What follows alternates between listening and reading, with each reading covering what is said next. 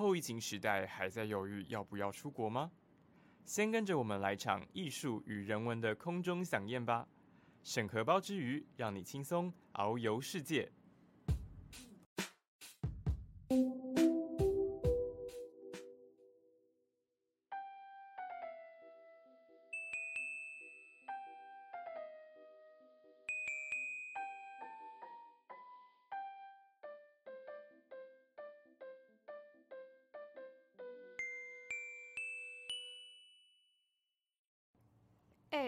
快放寒假嘞，今年寒假你有什么计划吗？还没，但我想要在过年前好好的出去玩。这学期实在是太累了。嗯，你有大概想去的地方吗？我是想出国啦，想去逛一些博物馆，或是看看国外的风景。经过期末地狱的摧残，我的幼小心灵快不行了。哎，我想想哦，啊，有了，我之前在网络上有看到一个好地方。好像叫做克里夫兰市，在美国的俄亥俄州吧。那里的风景和市容据说都很漂亮，而且刚好还有克里夫兰艺术博物馆可以逛。诶诶，听起来很符合你的需求。诶，你要不要查查看？这里虽然不像法国罗浮宫或是英国的大英博物馆这么有名，不过很意外的是，它有超多亚洲文物的收藏哦。而且啊，里面的常设展都是免费的。哦天哪！竟然是不用钱的，好想去哦！但是我不知道怎么开始逛哎。哎，不用担心，我们有 Artlens App 可以替我们导览，无论是作品的详细介绍，还是参观路线规划，都不用你烦恼。不然，现在我们就一起踏进这扇艺术任意门，穿越时空，飞到克里夫兰艺术博物馆吧！我们边走边介绍这座博物馆的历史、建筑外观，还有 Artlens App 的一些互动科技。还有几个一定要来看的艺术品哦。好啊，好啊。那我们要怎么过去？找哆啦 A 梦哦。呃，不用，等过场音效结束我们就到了。呃，哦，哦，好，真是一点都不奇怪的。废话少说，我们出发吧，Go Go！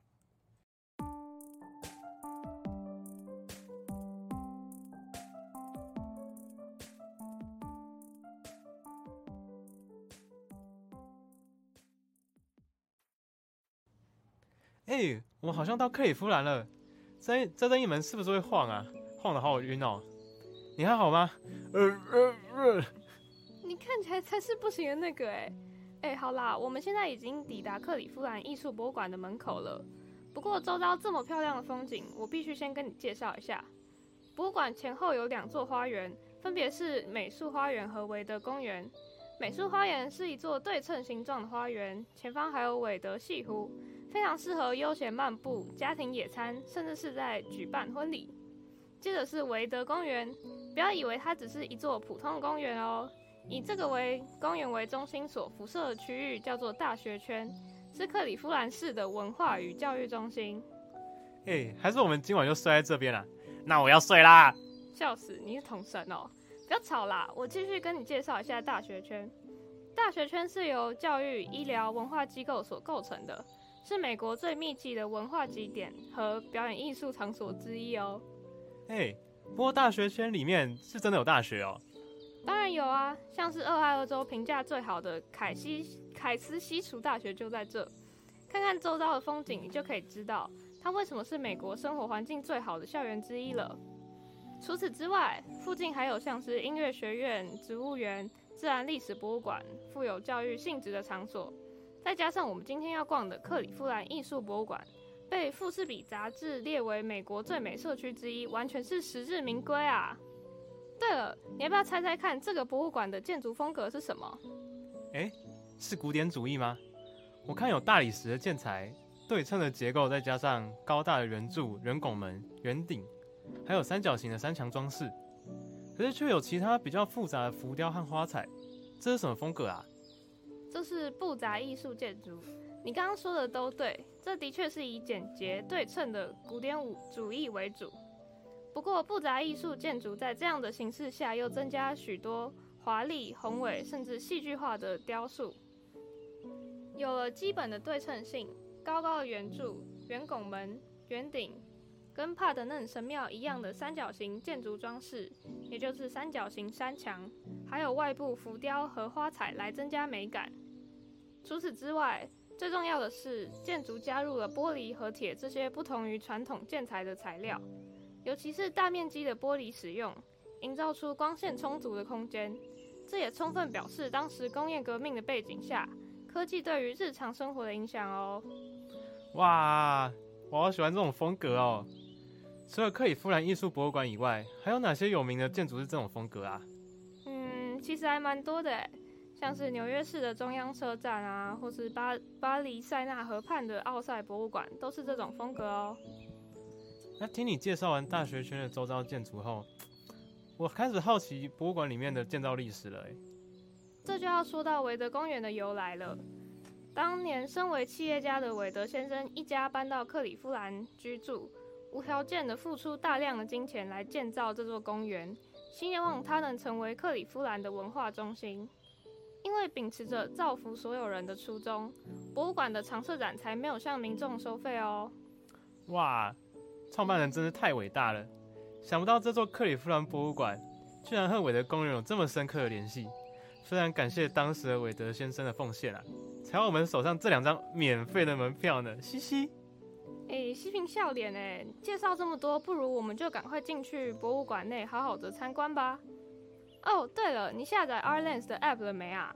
这个 App 可是博物馆的一大特点哦。有了它的帮助，我们才能在克里夫兰博物馆内走跳。迷路了，它还能帮助你呢。哈，笑死！可不是我要说。我在出发前可就下载玩过啦，现在终于能在进博物馆内发挥它真正的用处。既然如此，那我们话不多说，我们马上进去吧。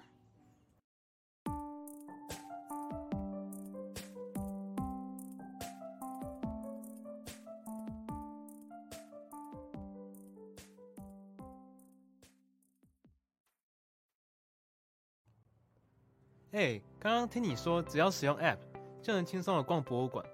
那博物馆里面的科技还有哪些啊？嗯，里面主要有四个应用，分别是 Art Lens Wall、Exhibition Studio，还有手机的 App。Art Lens Wall 顾名思义就是一面大墙，一个高一点五公尺、长十二公尺的互动式触控墙，荧幕超过两千三百万画素，用来呈现正在展示的作品和永久馆藏。这个互动墙最多可以同时让八个人使用。同时打开二十个独立界面来操作，探索博物馆的展品哦。哇，十二公尺也太长了吧！比我们教室里面的黑板还要大哎。对啊，互动墙还会在不同时间依照主题类型来显示对应的作品和介绍，定时轮替展示哦。既然博物馆里面已经有展区了，那 exhibition 又是什么啊？不就是展览的意思吗？你说的没错。这里的 Arlens Exhibition 就像是另一种展览方式，除了馆内其他展区看到的实体展品，这个特区里的展品旁边会有个感应区域，使用手机或是行动装置把作品的资料储存在手机后，把手机拿到一个荧幕前的感应区放着，荧幕就会显示你所选的作品对应到的互动游戏，你就可以站在荧幕前，透过肢体动作和脸部表情来跟荧幕中的作品互动。每件作品都有两个不同的主题的游戏哦。啊，等于是说，你想可以把想要的作品投影到大荧幕上吗？对，除了可以看到作品之外，还可以跟作品互动哦。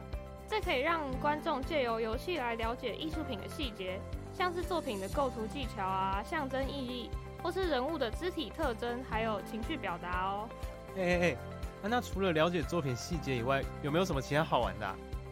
里面会有像是人物换装，让你可以穿上古代人的衣服，或是将古代文物拿在手上，看看文物的真实大小哦。哇，那我可以让我阿公看到我穿古代衣服喽？可以哦。里面还有让你可以拍照储存在你的 App 里，我的最爱的功能哦。另外，里面我觉得比较有趣的两个互动游戏是 Gaze Tracker 跟 Express Yourself。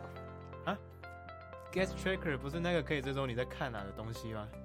没错，也就是眼球视线追踪仪，它会在荧幕上秀出一幅作品，让你看个十秒钟，追踪你视线的位置和停留的时间。结束后，让你知道你是怎么欣赏作品，有没有忽略掉什么东西。所以我们可以知道自己漏看了什么东西和关注什么东西喽。没错，你在看什么我都知道哦。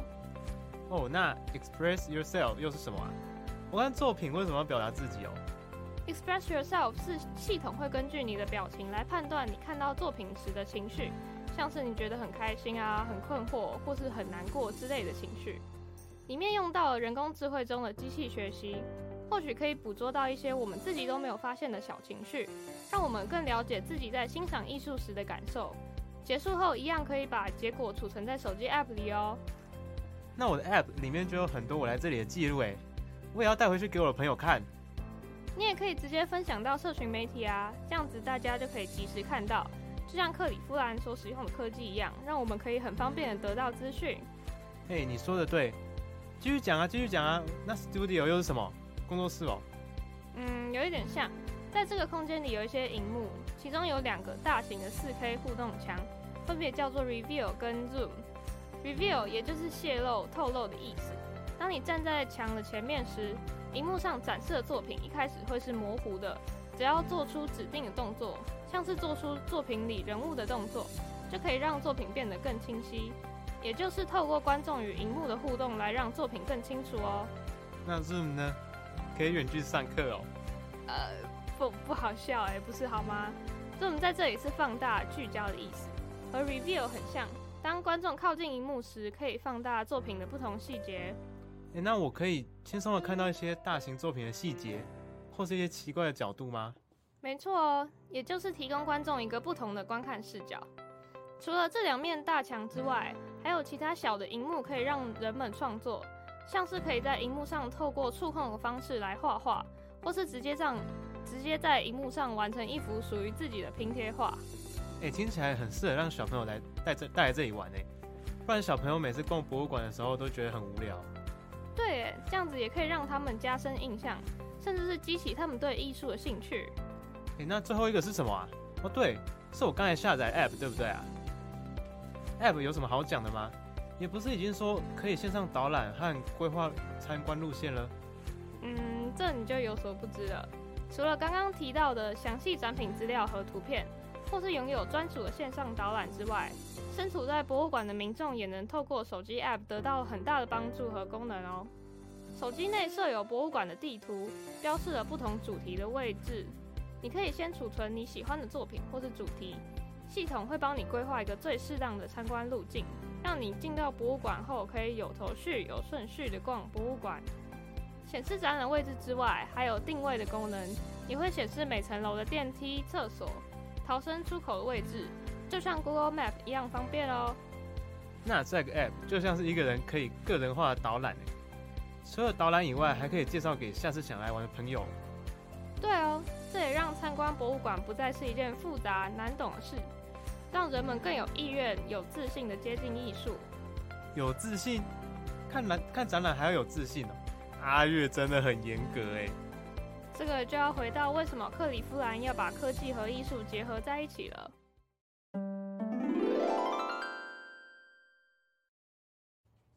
我们先跳出克里夫兰博物馆的框架，来说说其他博物馆吧。你一定听过或去过台湾的国立故宫博物馆，但你可能不知道的是，故宫拥有超过六十五万件的艺术品。如果要把所有艺术品展览过一轮的话，需要三十多年的时间。也就是说，故宫根本就是一间古物仓库。当然，故宫博物馆所遇到的问题，也是全世界博物馆所面临的问题。六十五万件也太多了吧？还是我再盖一间博物馆帮忙一下，顺便赚点被动收入。呃，好，你先等一下，你先听我说完。国际博物馆理事会，也就是所谓的 ICOM，在二零一九年京都大会对博物馆的定义中提到了。博物馆具可参与性与高度透明。说到这里，你就会发现过去的故宫并没有这么具有可参与性和高度透明。意思是说，以前的故宫不太博物馆喽？对。不过现在已经是先进的二十一世纪，我们拥有一个强大的工具，也就是科技，可以来让博物馆更好的跟人们互动，让艺术变得更好亲近。哎，可是。科技是真的对观赏艺术有帮助吗？有啦，有研究显示，这些科技确实可以提升博物馆的参观体验哦。这样听起来很好哎，让大家都能用不同的感官体验来接近艺术。不过科技在这里仍是一把双面刃哦。哦，怎么说啊？如果科技介入的太多，很可能会直接取代博物馆传统的实体展览。严重的话，会导致大家都在线上观展，不去实体博物馆了，失去博物馆的参与性，也失去人们与他人分享看法的机会了。这样很可惜耶。我还是比较喜欢现场看到艺术品的那种悸动。所以这个时候，科技介入的方式和目标就变得很重要了。那克里夫兰呢？他们是怎么面对这些问题的？他们其实早在二零零三年就有把科技融入博物馆，不过一开始的效果不太好。他们花了很多时间来研究如何使用科技来提升观众的参展体验，才有了现在的 ArtLens Gallery。所以将科技与艺术结合是为了辅助观众欣赏艺术，而不是要取代传统的实体展示哦。可是到底要怎么做嘛？你一直说要提升艺术的可亲性，又不跟我介绍具体内容。你不能一直跟我说要发大财啊！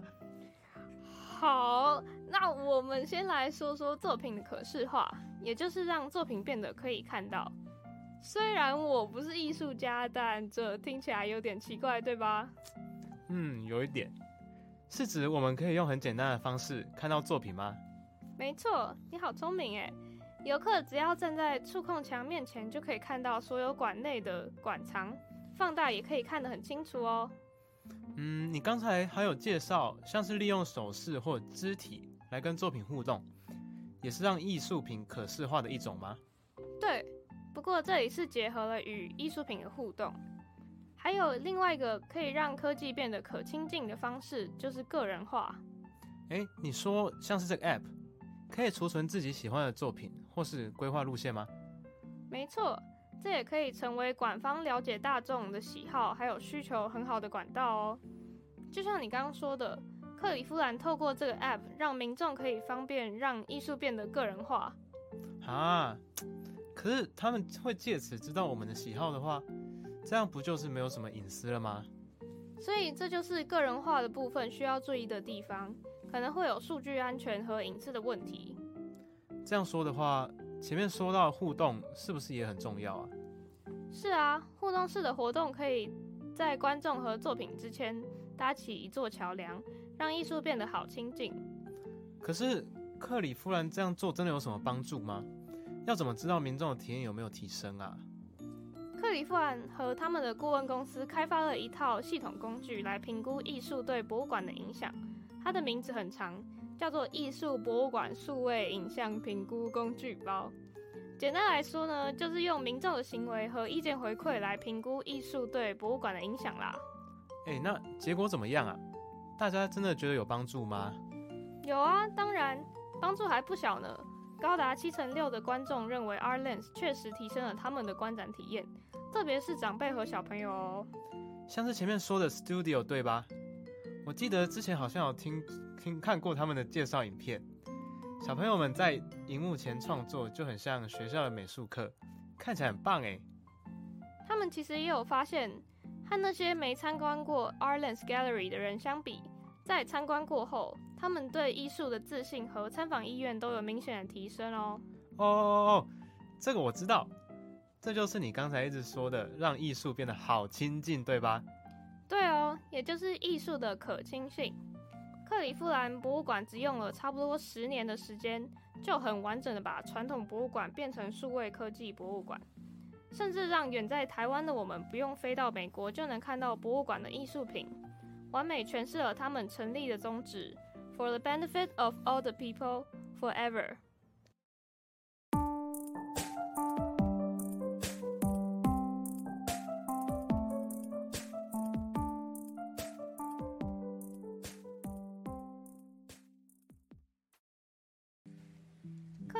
博物馆总共分为四大区域，分别为南方的主要入口、东西两侧、中庭和北方大楼。不过在进去之前有座雕像，可是已经在入口等我们很久了。哦，这不就是课本上都会出现的那个超级有名的沉思者吗？是啊，这是奥古斯特·罗丹最著名的作品之一。他最初是为了巴黎装饰艺术博物馆而创作的。虽然博物馆最终没有建造成功，但这段期间还是诞生了许多罗丹的杰作，包括《地狱之门》、《吻》和《沉思者》等等。这些作品的灵感全部都来自于但丁的《神曲》，而《沉思者》最初就是代表着但丁本人哦。是哦，那我记得好像其他地方也有展示《沉思者》。是在那个、那个、那个哪里呀？没错，罗丹的《沉思者》一共有三个版本。最初的放大版被放置在巴黎万神殿外，一直保留到一九二二年。另一个版本是罗丹在他的妻子过世后，将它摆在坟墓上，而罗丹自己死后也是葬在同一个地方。我们今天在克里夫兰所看到的这座雕塑，则是由拉尔夫金。夫妇在一九一六年直接从艺术家手中买下的，并在隔年送给克里夫兰博物馆。哎，来来来，你靠近一点，仔细看一下，它有没有哪里怪怪的？嗯啊，它是不是没有双脚和底座啊？怎么会这样？这就要追溯到一九七零年的一场爆炸案了。当时的美国受到越战的影响，国内弥漫着分裂的紧张氛围。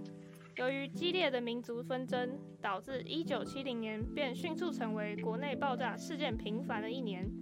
而这座沉思者就是在某次爆炸中遭到摧毁。However，最后博物馆决定不进行修复或更换。为什么啊？不是应该至少要把受损的部分补好吗？据说是因为它是罗丹亲自监督的十项大型作品的其中之一。馆方就想说要尊重原创作品，所以才决定保留它的原样。另一方面，则是想要借此来纪念越南战争年代的动荡。所以啊，这也是为什么克里夫兰版本的沉思者之所以特别的原因哦。哇，原来它背后有这么重大的历史意义，难怪它会被摆在正门口当做镇馆之宝。是啊，那我们现在就赶快进到博物馆里吧，由南方入口进入。大厅就有一座拿着七弦琴、代表创意和灵感的缪斯女神像。那一楼主要展示中东、希腊和罗马古埃及的收藏，还有中世纪时期、文艺复兴时期的艺术品等等。哇，这么多收藏品，有没有哪一个是一定要先看的？那当然就是关心者啊！这可是这间博物馆的第一件展品哦。这座雕像整体走一个极简风。它的头部是一个横向的椭圆形，身体则是一个向下延伸的倒三角形，直到脚部收束。它之所以被命名为关心者，是因为它的头稍微的向后倾斜，再加上上面两个凸起的小点，看起来就很像我们的双眼向上凝视着天空的样子。而且啊，还可以从一些细节里看出这座雕像的性别哦。你看，它在接近骨盆的地方有两条切割线。所以就可以判断出它是一个女性。哇，真的耶！她虽然整体外观被简化成一个简单的轮廓，但同时又呈现出优雅的曲线。而且啊，你别看它这样白白净净的，这可是公元三千年前的大理石雕像哦。哈，三千年？那它跟我们一般印象中的那种石器时代文物的粗糙感也差太多了吧？其实它是因为经过抛光之后。才会看起来像是人的肌肤一样光滑。那这种类型的雕像被称为 Kilia，是以现今土耳其的一个地点去命名的。它最早是在一九零零年的时候就在小亚细亚的安纳托利亚高原被发现。虽然它的彩绘特征几乎都已经随着时间流逝而消失了，但这些雕刻细节还是非常清晰哦。那其实像我刚刚提到的。这座雕像的历史非常久远，远远超过了当地的成文文字，所以它的用途啊，还有制作方式等等，至今都已无从考证。甚至同造型的雕像在全世界也只有三十多座而已。哇，虽然它看起来小小一座，又很简洁纯粹的感觉，但却隐隐约约散发出一股神秘的氛围。是啊，正因为它的来历这么神秘。所以每个人都可以发展出一套自己的解读，像是展览的策展人就认为，关心者的现代主义除了影响到后来的二十世纪之外，也给他一种永恒的感觉，所以他就想要借由这座雕像去鼓励观众思考人类在更大宇宙中的地位和作用。这么突然就进到一个哲学思考吗？看来艺术真的是博大精深啊！这就是艺术的魅力嘛！哎，好了好了，我们赶快继续参观吧。哎哎哎，等一下等一下，前面那个不就是你刚才说的可以增进观众和艺术互动的触控馆藏墙吗？对啊，如果你想要更了解某个作品，只要点击下方链接，以获得更多资讯哦。而且旁边的这些平板也有跟着这面墙联动，让游客可以带着平板到处跟展品进行更多的互动哦。嗯，不愧是主打科技的艺术博物馆，那我就先闪人喽，拜拜。哎，等一下啦，就知道你想要干嘛，等等再带你尽情体验啦。我们还是先赶快到二楼参观吧。博物馆二楼展出许多欧洲和亚洲的展品。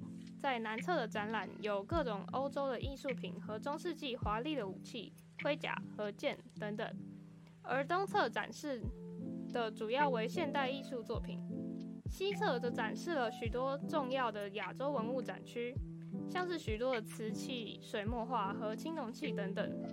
最后，北方的展区则是以北美原住民文物和早期美国的收藏为主。哇，没想到二楼也有这么多展品。那我们要先从哪里开始逛啊？来到克里夫兰博物馆，我们当然不能错过毕卡索的巨作啦。顺着门口进来，右边的手楼梯上来，我带你来欣赏毕卡索的名画《生命》。哎，你说是毕卡索蓝色时期的代表作品《生命》吗？他可是我的偶像哎！没想到克里夫兰博物馆竟然有收藏他的画。哦，没想到你居然也知道蓝色时期。那你要不要顺便跟听众介绍什么是蓝色时期，还有哪些其他的时期呢？当然没问题啊！毕卡索是二十世纪最有影响力的西班牙艺术家，也是法国现代派艺术家的主要代表。他的作品在不同的时期也有不同的画法跟风格哦。举例来说，他早期的作品常出现饥饿的穷人形象。而且常以蓝色调去加强孤独、失望与不幸的这些感觉，所以此时也被作称作蓝色时期。接着到他二十三岁的时候，开始进入了玫瑰色时期，以暖色调的橙色和粉色来描写马戏团等江湖艺人为主，跟之前的蓝色时期形成了鲜明的对比。到了一九零七年后。他开始学习黑人雕刻的艺术手法，因此被称为非洲时期。直到他画了《亚维农的少女》这作这个作品之后，他的创作开始迈向了立体主义，最后发展成了综合立体主义，也就是我们印象中由碎片拼接而成那些看不懂的经典作品啦。这也使他成为欧洲画坛的大人物。哇，没想到你对毕卡索居然懂了这么多，真是令我太意外了。那我想接下来的这幅画就交给你介绍喽。哎，我我怀疑你在偷懒呢。好了好了，看在听众的份上，我就勉强讲给你听。了解了毕卡索创作的不同时期后，我们可以从画作的颜色和描绘的人物认出《生命》这幅画是毕卡索蓝色时期的作品。首先，在画面右侧有一位抱着婴儿的妇女。象征了生活的压力，而且看到可以看到这位母亲满脸沧桑，目光严厉地注视着左侧紧紧相依的裸体男女，目光中又带带点责备的意味，责备他们生活的不切实际以及过度放纵的爱情。有趣的是，从作品的 X 光照发现，画中的男人本来是毕卡索自己，后来又被他换成了朋他的朋友卡洛斯，因为为了怀念。这个因为失恋而自杀的好友，所以毕卡索在画面上将他描绘为爱情的象征。没想到一幅画背后居然有这么多的故事和意义，想必当时的毕卡索一定非常难过，才会临时换掉画作的主角吧？对啊，而且你注意看画面上还有两幅作品，上下幅画中的人们都缩成一团。刻画的是在当时社会环境下疲惫不堪的人们，从相依为命到孤苦无依的生活境遇。画面中赤裸的身体，也代表着他们对生活最真实、最痛苦的一面。看来毕卡索不只是现代派的艺术大师，他的作品更是富含了他对当时社会的批判呢。对了，你知道除了西方的艺术作品外，克里夫兰美术馆更是全美国亚亚洲藏品最丰富的博物馆吗？真的吗？那我们赶快去看啦！从展间走出来后，我们沿着长长的走廊走到底，便是著名的亚洲文物展间。你知道吗？这里光是中国的文物就收藏了近四千件呢。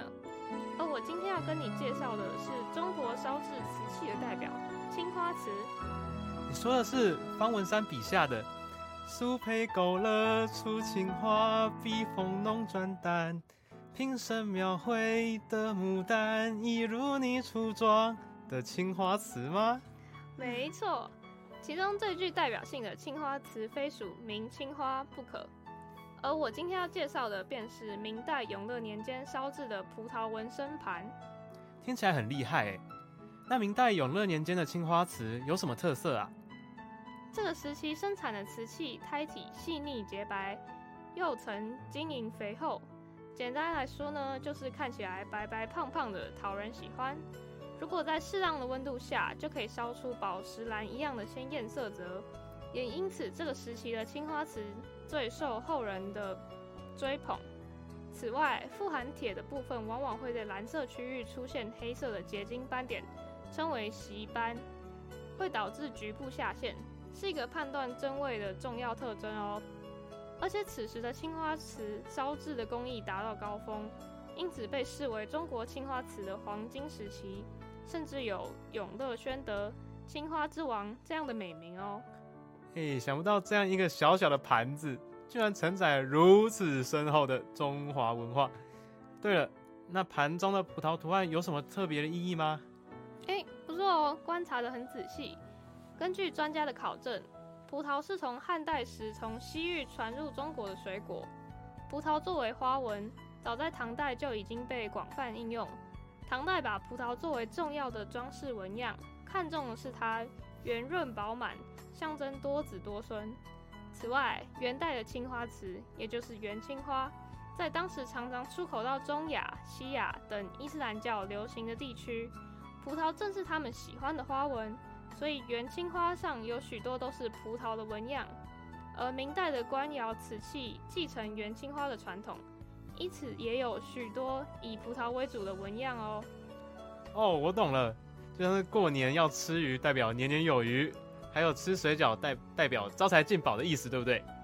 是没错啦，但你怎么只想到吃的啊？俗话说得好，人是铁，饭是钢，一顿不吃饿得慌。逛了这么久的博物馆，我当然好饿好饿啊！这附近有没有什么好吃的？哦，好啦，我现在问你一个问题，你回答完我就带你去吃美食。在参观完今天的博物馆后，你最喜欢的部分是什么啊？嗯。如果再来之前啊，我一定会先选毕卡索的画作。但是在参观完所有的作品后，我觉得我最喜欢的是科技墙诶，因为它不只有查询馆藏的功能，还能跟作品互动玩游戏，这是以往完全没有体验过的诶。这面科技墙其实也代表了科技与艺术的结合。随着科技的进步，艺术家也一直在尝试把两者结合，并且用不同的方式来传达自己的理念。在这里，我也很鼓励各位听众拿起你的手机，搜寻克里夫兰博物馆，他们有许多作品都可以线上免费参观，还有专人英语介绍哦。哎，啊，怎么突然开始安利起来啦？所以我们要吃什么啦？好啦，别着急嘛。今天要带你去吃的是开在美术馆内的 Provenance 餐厅，里面不只有卖各式西餐，像是香煎鲑鱼、汉堡和沙拉等等。还有很多甜点和调酒，一定可以满足你的胃。哦，好，好，好，我们快走吧。